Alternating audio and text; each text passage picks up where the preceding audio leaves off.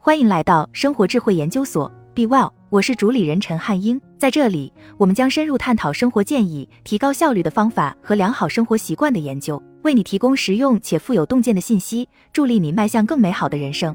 当我迷失自己、陷入困境、身无分文、毫无希望时，开始致力于自我提升，并不断听到同样的建议：多读书。在一年的时间里，我读了大约七十五本书。那一年改变了我的人生轨迹，因为那些书打开了我的眼界，让我看到了以前不知道的可能性。在所有的自我提升建议中，多读书永远不会过时。一开始你会读很多书，但一段时间后，你会发现有一些书极大的改变了你看待世界的方式。你不止一次的阅读这些书，每次阅读都感觉是一种全新的体验，因为书中充满了深刻的见解。我会重读这些书，因为书中的智慧是我今年及以后所有行动的基础。如果你能买得起，建议把这些书都买下来，并尽快读完。一《富爸爸穷爸爸》，作者罗伯特·清崎。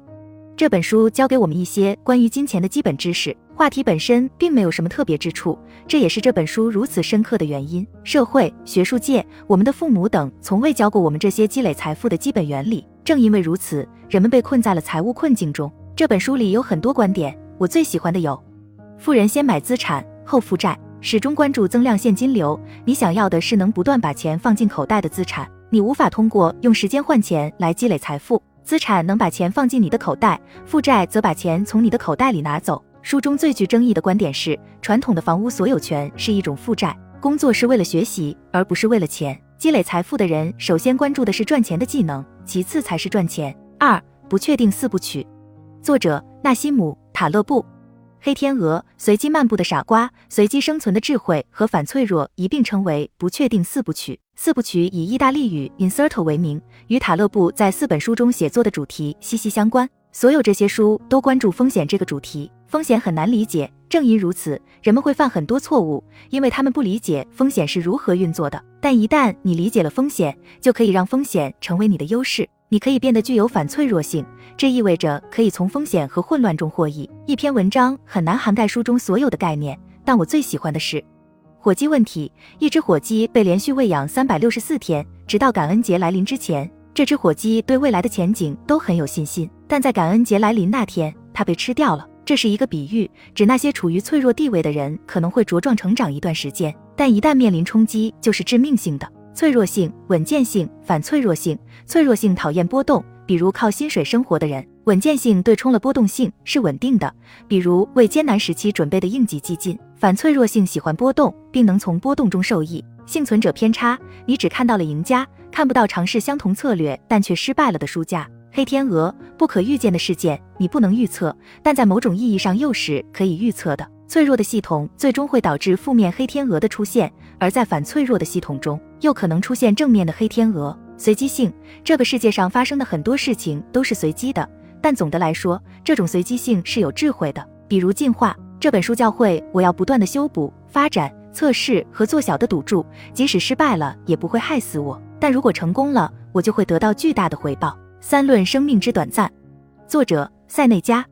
这本书有一个简单的论点：如果你知道如何生活，那么生命是漫长的。生命并非短暂，而是我们荒废太多。我们把大部分时间都花在了无关紧要的小事上，而不是花在有意义的活动上。对死亡的恐惧迫使我们被动的生活。如果在生活中专注于错误的方面，那么时间就会从我们身边飞过。在临终的时候，我们可能会对自己的生活方式有不同的看法，可能会感到后悔。我们可能会奇怪为什么要在这些琐事上浪费那么多时间。我们会希望时间能回来，但时间一去不复返了。从这本书中，我们应该学会这些教训。在所有你害怕的事情上，你表现得像凡人；在所有你渴望的事情上，你表现得像神仙。不是我们的时间太少，而是失去的时间太多。我们所拥有的生命并不短暂，但我们却让它如此短暂。我们并不缺少时间，只是浪费了我们所拥有的时间。人们在保护个人财产方面很节俭，但是，一旦涉及到浪费时间，就变得很大方了。对那些忘记过去、忽视现在、害怕未来的人来说，生命是非常短暂和焦虑的。你活着的时候，不会轻易想自己会死，也没有注意到自己已经失去了多少时间。你无所顾忌的浪费时间，就好像有无穷无尽的资源，尽管每一天都可能是你的最后一天。在人的一生中，我们真正认真生活的部分其实很小，因为生命的其余部分不是生命，而只是时间。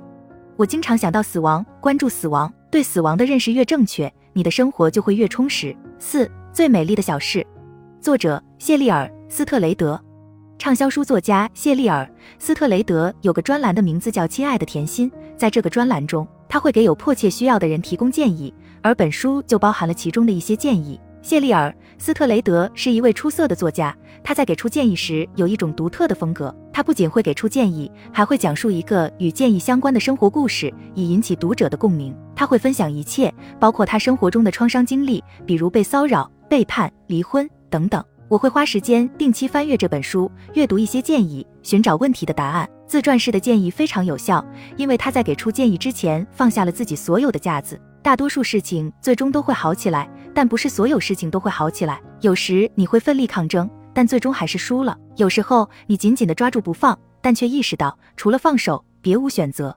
你无法说服别人爱你，这是一条绝对的规则。没有人会因为你想要他他爱你而给你爱。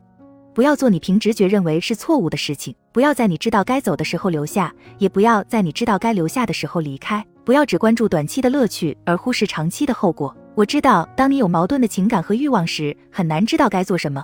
但这并不像我们想的那么难。当我们做一些事情，比如出轨，继续做一份糟糕的工作，因为轻微的伤害而结束一段友谊，继续爱那个对你不好的人等等，我们心里其实是知道该怎么做的。我认为，在自己成年后做过的每一件蠢事中，我都知道自己当时做的是一件蠢事。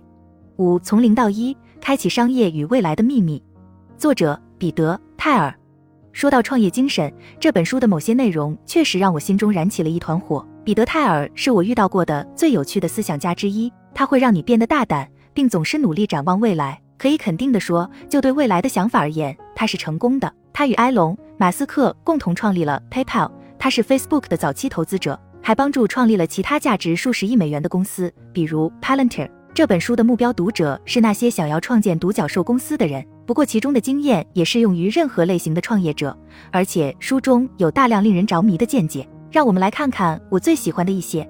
不要热衷于竞争，而要创造垄断。泰尔认为，竞争对企业根本没有好处，竞争会吞噬利润。相反，我们要尝试建立一种自然垄断，一种有很深护城河的产品，让其他人无法与之竞争。比如谷歌，保持明确的乐观主义。明确的乐观主义者对他们执行的未来有一个长期计划，从不动摇。我想到了史蒂夫·乔布斯，他在十年间创造了 iPod、iPad 和 iPhone 这一系列伟大的产品。这显然与你应该构建一个最小的可行产品并迭代成功之路的想法背道而驰。多种选择造就平庸。泰尔认为，试图全面发展并保留每个选择会扼杀长期的成功。他认为，当涉及到职业和业务时，你应该长期高度专注于一个领域。从零到一，从零到一意味着你创造了以前从未存在过的独特事物。他认为，在过去的几十年里，除了信息技术，我们几乎没有取得任何技术进步。回答这个问题，哪些重要事实是你与大多数人观点不同的？他的答案是：从零到一是更好未来的答案，而不是在全球继续复制已经存在的东西。六，穷查理宝典。查理芒格就像一位常识教授，如果你能执行他基本的、脚踏实地的。明智的生活方式就能完成你的大部分目标。我最喜欢的一句话也来自这本书：每天都努力让自己比早上醒来时更聪明一点，恪尽职守，不一定要快速冲刺，但要系统的前进。然而，你要通过为快速冲刺做准备来建立纪律，一次一英寸，一天又一天。最终，如果一个人活得够久，大多数人都会得到他们应得的。如果你愿意玩长期游戏，避免愚蠢的错误，花一生的时间学习，并在一生中做出一些可靠的决定。那么成功并不难，就是这样。作为沃伦·巴菲特的商业伙伴，芒格的成功主要是由于他学习了很多东西，并保持了耐心，对几乎所有的机会都说不，而只在少数机会上压下重金。这本书有很多基本而又犀利的见解。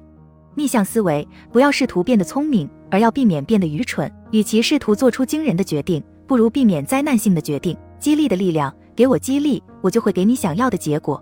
建立思维格栅，学习不同的学科，拥有多学科知识，这样你就可以超越那些在某一领域拥有大量专业知识的人，因为他们的思维太死板。玩你能赢的游戏，要进入一个你大概率能赢的领域。能力圈，不要在你不太了解的事情上下注，成为学习机器，试着每天变得更聪明一点。